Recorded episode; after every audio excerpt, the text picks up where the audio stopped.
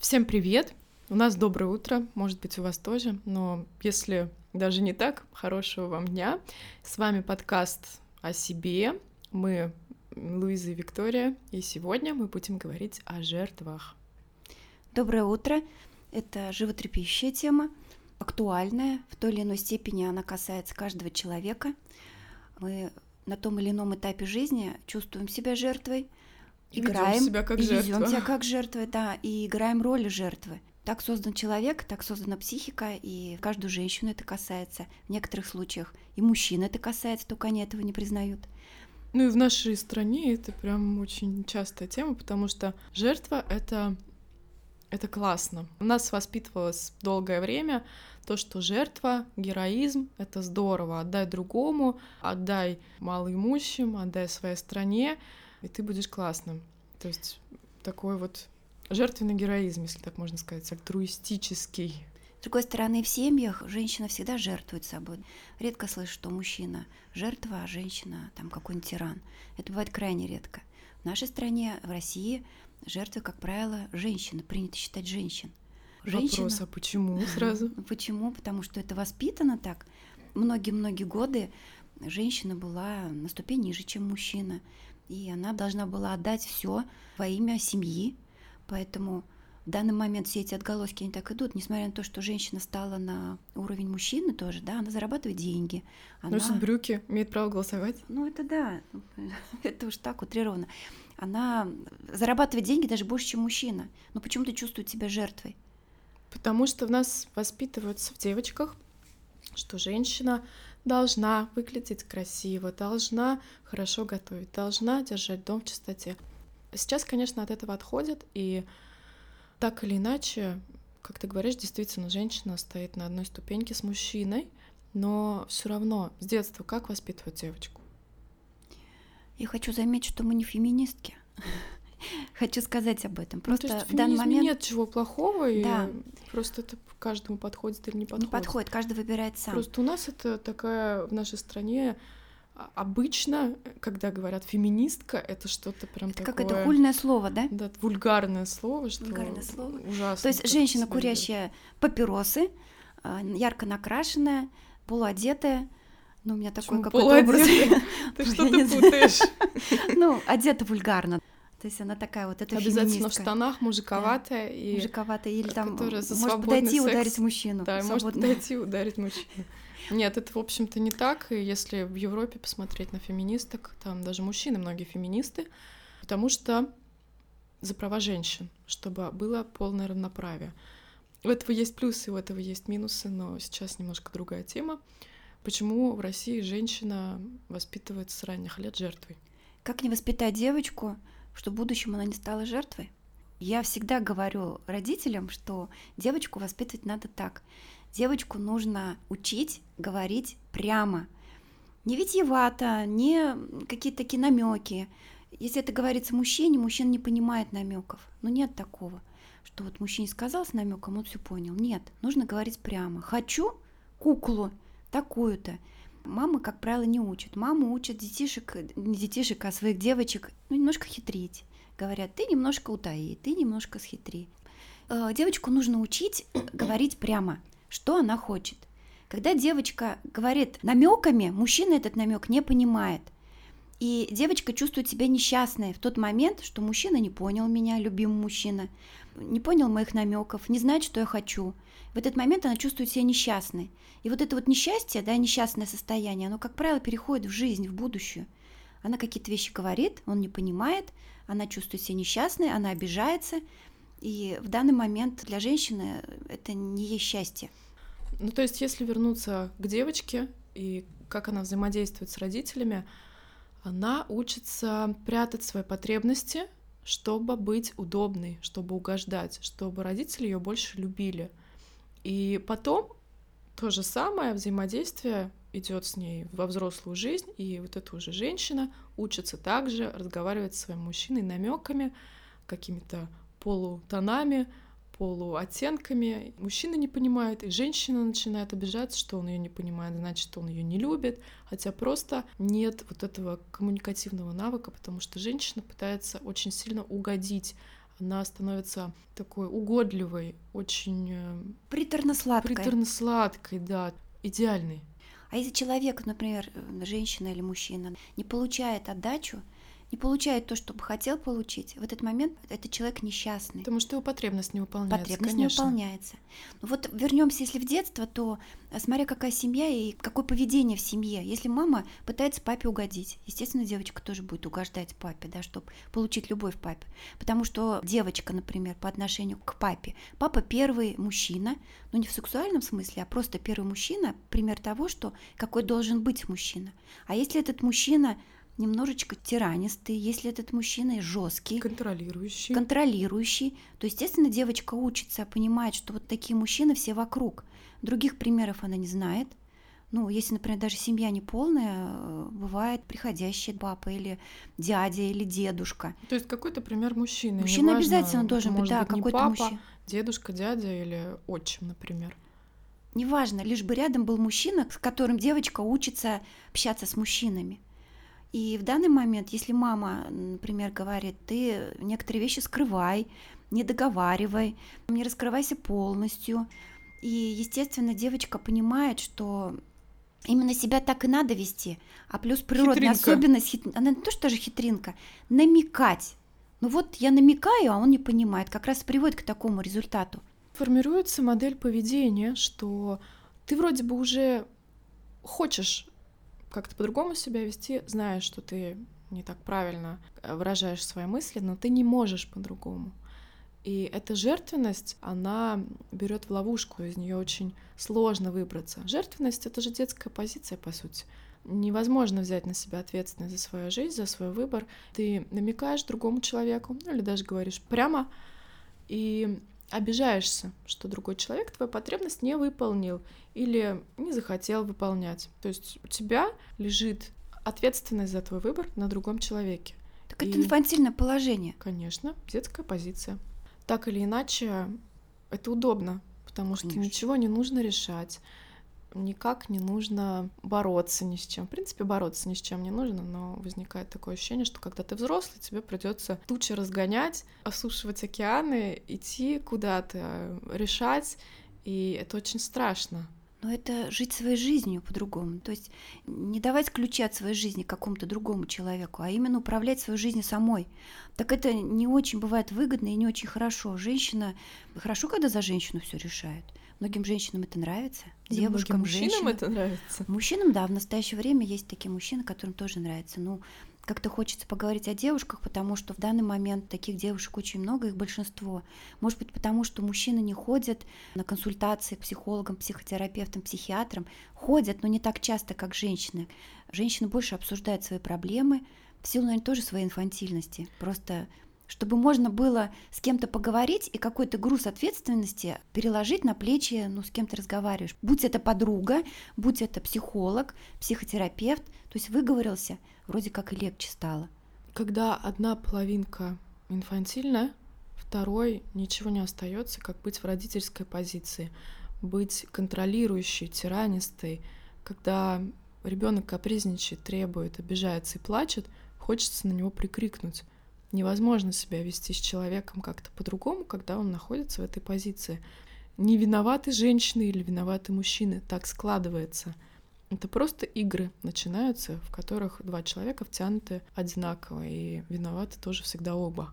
И причем эти игры нравятся очень многим. Конечно, из них невозможно выйти. Как этой зоны Просто комфорта так. выходить, это очень тяжело. Но потом ведь идет развитие. Вышел из зоны комфорта и понимаешь, что жизнь-то бывает другая. Можно отвечать за свою жизнь, делать поступки, можно решать, что ты хочешь, а не что хотят окружающие. И понять это очень трудно, если ты не хочешь особенно этого понимать. Да, это проблема с желаниями, проблема с выбором. Когда люди говорят о том, девушки говорят о том, что я не знаю, что мне выбрать. Вот между двумя мужчинами, например, выбирает. Или я вот иду в магазин и не могу выбрать себе платье.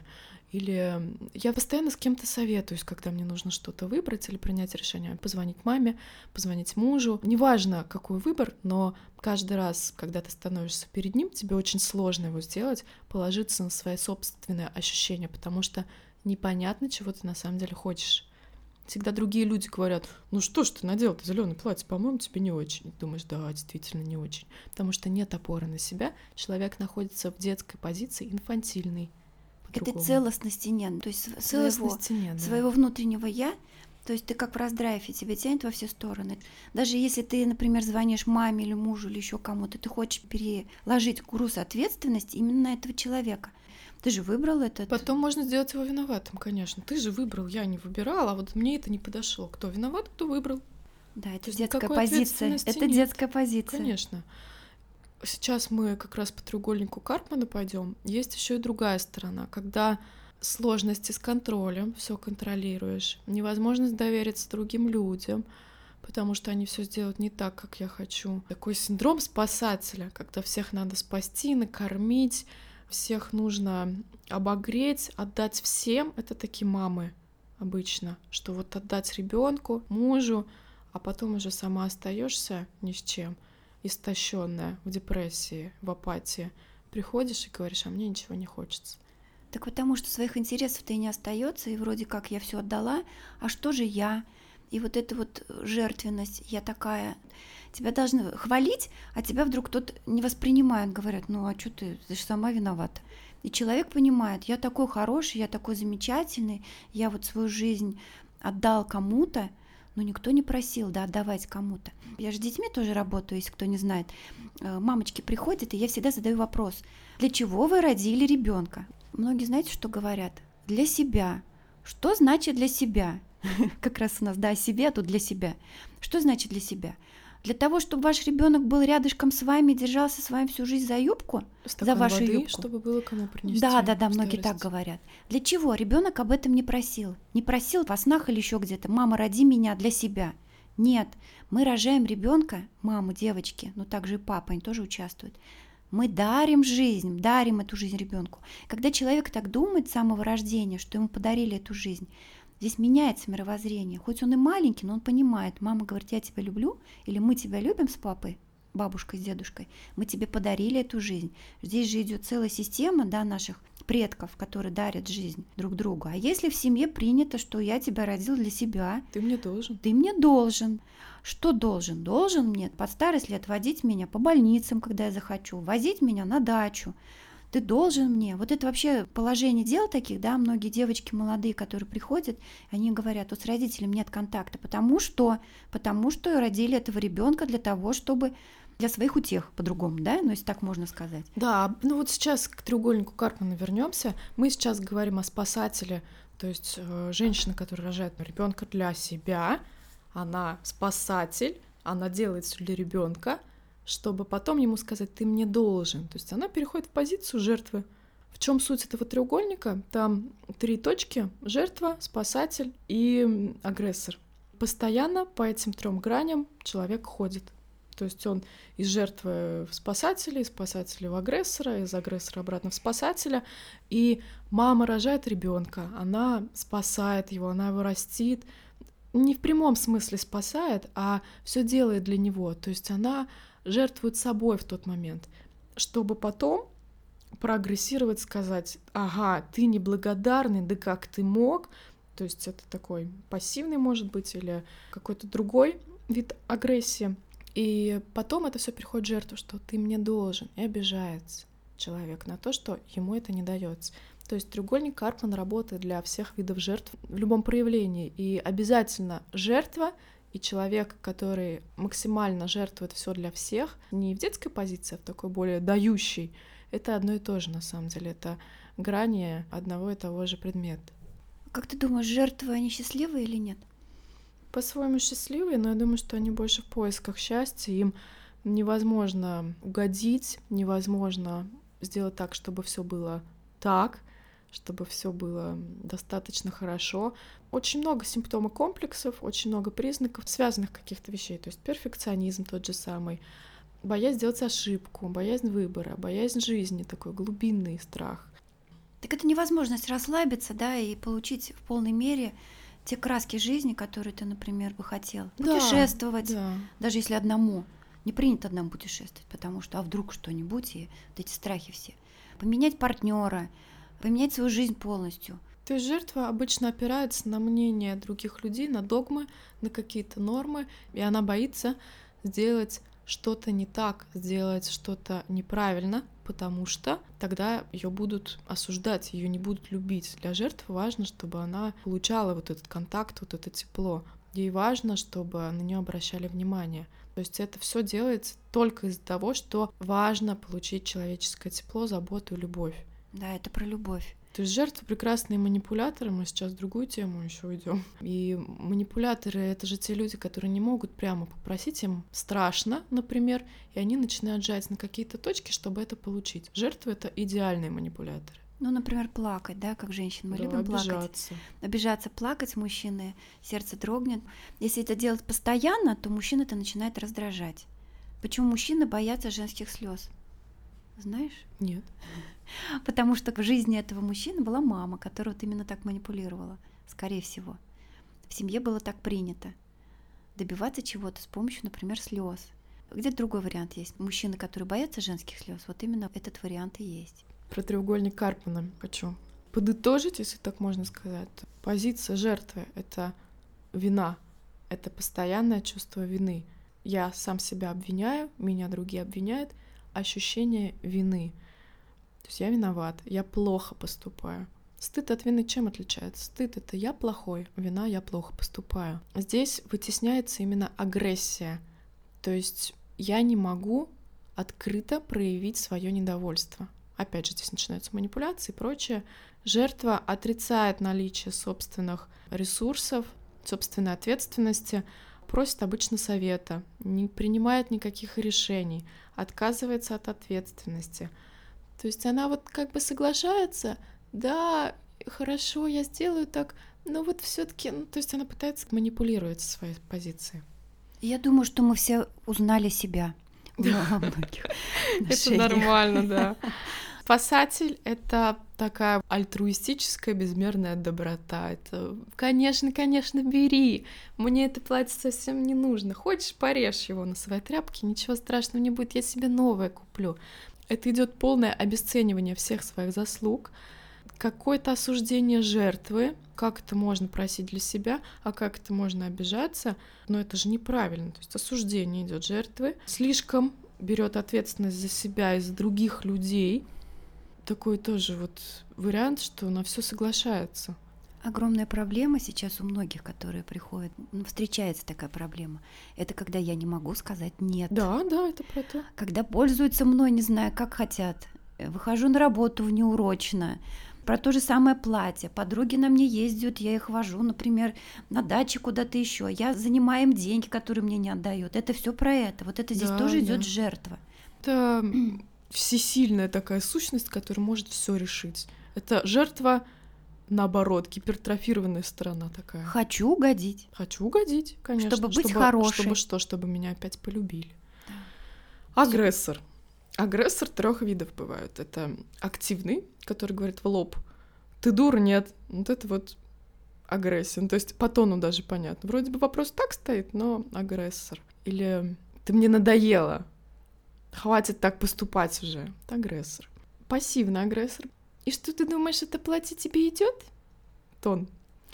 Или, например, ну подстригли, конечно, тебя, ну так, вроде мягко, но почему-то становится на душе гаденько от таких людей. Пассивная агрессия это на самом деле очень интересно, потому что мы все ее чувствуем во время общения с другими людьми. И нам просто становится очень неприятно. Мы чувствуем такие мелкие манипуляции, подколы, такую гнильцу какую-то, если можно так сказать. Ты немножко поправилась? Вот я кольнула сейчас. Это вот Ой, такое. ну тебе так хорошо. Вот это тоже. Ну ты, по-моему, немножко поправилась. А ты ну что, не обращай внимания. Ты немножко поправилась. Ну, то есть Или это как вот- очень неучтивые какие-то вещи, абсолютно неясные по контексту, непонятно почему сказанные, неучтивые, Ну это про нарушение границ про идет. нарушение границ. То есть влезли руками, ногами, да. ковырнули тебя, твою болячку, которая немножко зажила, которая у тебя была, та точка, да? Ой, а вы что, с мужем поругались? А я думала, у вас идеальный брак. Тоже про то. А ты разве сладкое ешь? А тебе разве можно? Тоже про то. Из таких очень часто пассивные агрессоры, как ни странно, свекрови. И или мамы. тещи, и мамы. А мама разве нет? Мама точно так же и делает. Не можешь свою агрессию активно показать, но тебя что-то не устраивает, что-то раздражает в отношениях с человеком или в отношениях с самим собой, и ты это говоришь вот как-то вот так. Ну, конечно, цветы тебя никто не научил поливать в твоем возрасте. И готовить ты не умеешь. Не знаю, в твоем возрасте я уже все умела делать. То Да, есть вот выпячивание это да. себя. Или, например, ну ты знаешь, картошку, конечно, по-другому можно было пожарить. Вроде бы ничего в этой фразе нет. Картошку можно по-другому жарить. Но когда тебе говорят это, и ты чувствуешь, что я плохо пожарила картошку, я какая-то не такая, я плохо поступила, это давление на чувство вины. На жертву же давят. У агрессора вся злость направляется на жертву. Жертва приглашает, давай, сбей меня, давай, сделай мне больно, а агрессор давит на чувство вины жертвы. А про тещу свекровь ты же сам достоин этих отношений. Ты же сам этими отношениями живешь. Ты же сам эту жену выбрал. Даже не выбрал. Если рядом с тобой человек, который тебя подковыривает, это значит о тебе, а не о нем. Это о тебе идет речь. Конечно, человек довольный и гармоничный никогда не будет куда-то лезть и что-то доказывать на самом деле. Попробовать поменять отношение, мировоззрение свое, отношение к другим людям.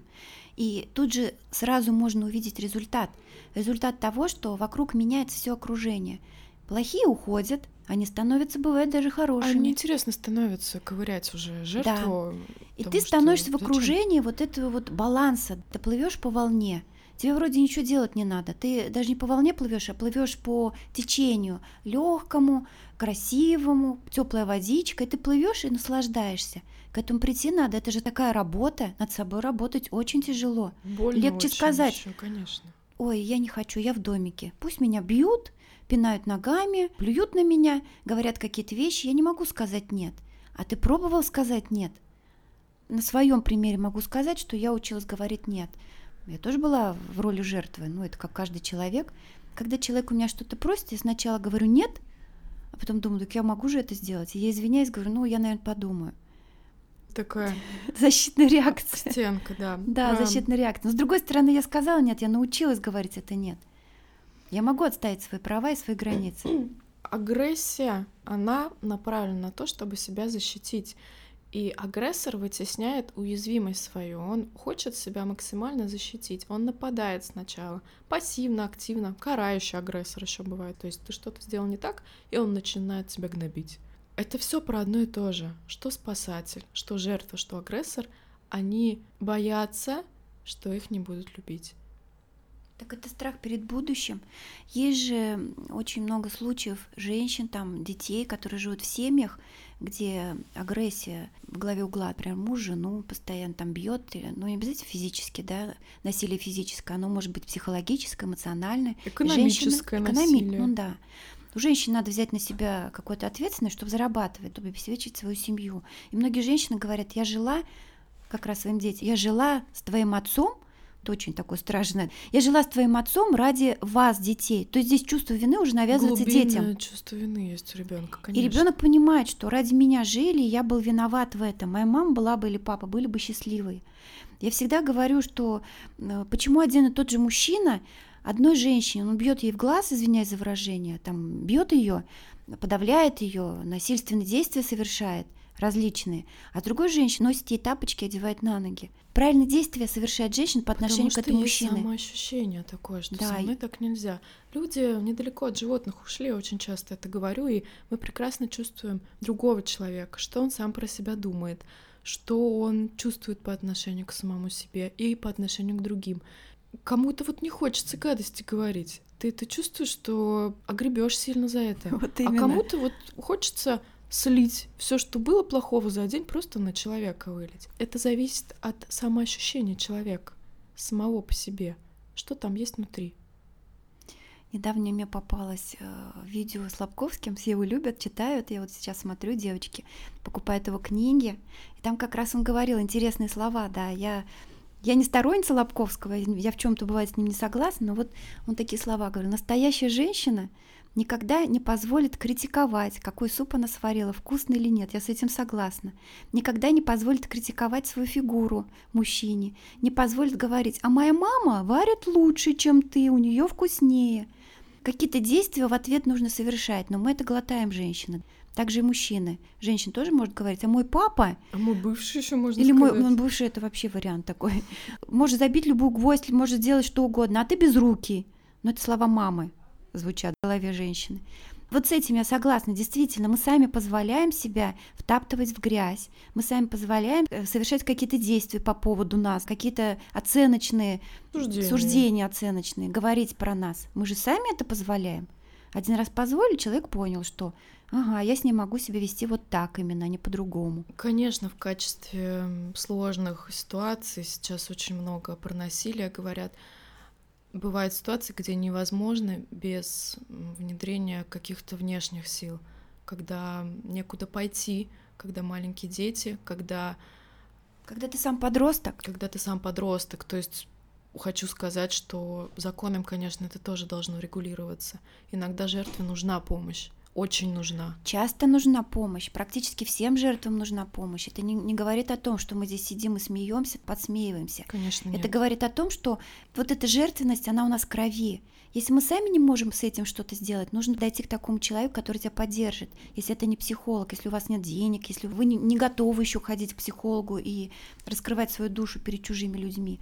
Есть люди, которые вам могут помочь, подсказать и рассказать. Есть бесплатные службы, есть службы Служба поддержки. служб да. поддержки, да. То есть там сидит психолог, которого вы совершенно не видите. И можно рассказать ему что угодно, и он не будет знать, не будет видеть вас, вы не будете он видеть его. поддержит, что самое важное. Поддержит и скажет какие-то слова поддержки, и скажет, что все хорошо, все замечательно, вы правы, вы делаете все правильно. Да, конечно, можно позвонить, можно найти помощь. Самое главное ее искать. Мы сейчас больше говорим о профилактике, о жертвенности в жизни. Это не касается сложных сложившихся ситуаций в семье, когда идет жесткий физический абьюз, например, насилие физическое, да и не только физическое. Там уже нужно решать со внешними органами.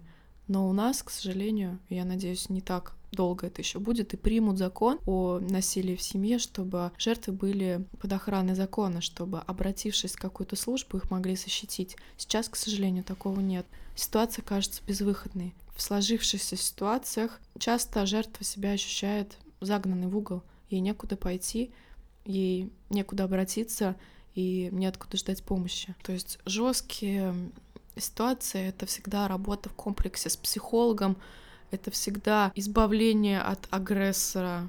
Нужно его максимально изолировать, точнее, жертву изолировать. И это длительная терапия, потому что там может быть посттравматическое стрессовое расстройство, там может быть коморбидность депрессии с тревожными расстройствами, с какими-то паническими атаками или другими вещами. То есть там обязательно рядышком что-то идет чаще всего.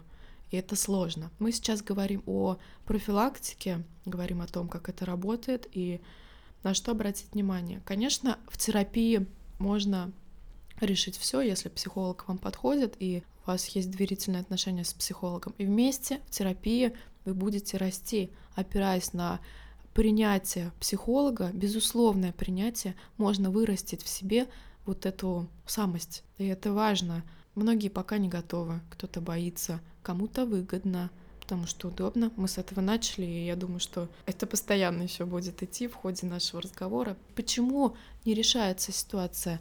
Не только потому, что нет выхода, но и часто это выгодно. Выгодно находиться в позиции детской, в позиции инфантильной. Выгодно спасать, потому что именно из этого положения кажется, что меня любят, я нужен. Но на самом деле все пользуются. Я живой, да? Я живой. Сейчас у меня мысль такая пришла, что бывает тет-а-тет с психологом, не хватает каких-то средств, чего-то еще, но есть группы, где такие же женщины, мужчины, их можно послушать, посмотреть, понять, что есть такие люди, как я, есть выход из положения. Группу, естественно, ведет психолог, или два психолога, или три. Можно посмотреть и рассказать об этом, рассказать о своей душевной боли, и знать, что тебя там именно в этой группе поддержат. Поддержат, не осудят и дадут какие-то точки соприкосновения с этой ситуацией. То есть ты можешь решить что-то. Да, какой-то ответ будет. Ведь очень многие мы люди хотим ответ, дайте мне ответ, таблетку, это вот номер шесть, как я ее называю. Ну тут не в плане решения, а в плане обратная связь будет, и человек сможет да. увидеть, что да. я не один, есть такие же люди с такими проблемами, им так же больно, как и мне, им так же страшно, как и мне. Они также боятся, что их все отвергнут, если я не буду спасать. Или так же страшно, что от меня отвернется мой любимый человек, если перестану им манипулировать и быть в позиции ребенка. И это проходит с большой поддержкой. Групповая терапия это очень здорово. Просто опять же, каждому подходит свое. Для кого-то это личная терапия, для кого-то групповая, для кого-то и личная, и групповая. Ну, не стоит этого бояться, потому что групповая терапия, она все-таки направлена на то, чтобы человек увидел, что я не один такой. Для нас это очень важно, что я не один такой, что есть такие люди. Конечно, и помимо того, что ты видишь, что ты не один такой, это еще и опыт, когда ты открываешься, а тебя не осуждают, потому что люди понимают тебя не с такими же проблемами. И в этих всех трех позициях что страшно? Показать себя настоящего, показать себя уязвимого, показать свое чувство вины, показать э, свое бессилие, что мне больно, мне страшно, я вот такой, я очень переживаю из-за того, что я поступаю вот так, мне стыдно. И человек какой-то или группа людей говорит, что, знаешь, я чувствую то же самое. Мне тоже страшно. Понимаете, у всех людей есть такие проблемы. Просто замыкаясь внутри коробочки, мы думаем, что только мы это переживаем. Но на самом деле, когда мы открываемся и находим выход нашим эмоциям, часто люди встречают нас с распростертыми объятиями, очень искренне реагируют на открытость. Очень важно начать замечать в себе какие-то вещи. Для кого-то раньше, для кого-то позже, у каждого свое время. Пока замечать Принятие начинается со знакомства, с того, что ты начинаешь узнавать о себе как раз. Любить себя. Потом любить себя, говорить о себе, помнить о себе.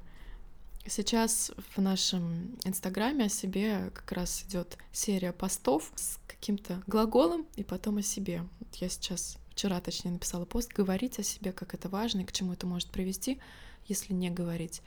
Но это действительно очень важно. И многие забывают говорить о своих чувствах, о своих желаниях. Они не могут себе это позволить. Потому что они говорят о желаниях и чувствах других. Они эти чувства прекрасно видят, а свои чувства и желания они, они не умеют этого делать. Свои чувства и желания уходят на дальнюю полку, на самую высокую дальнюю полку.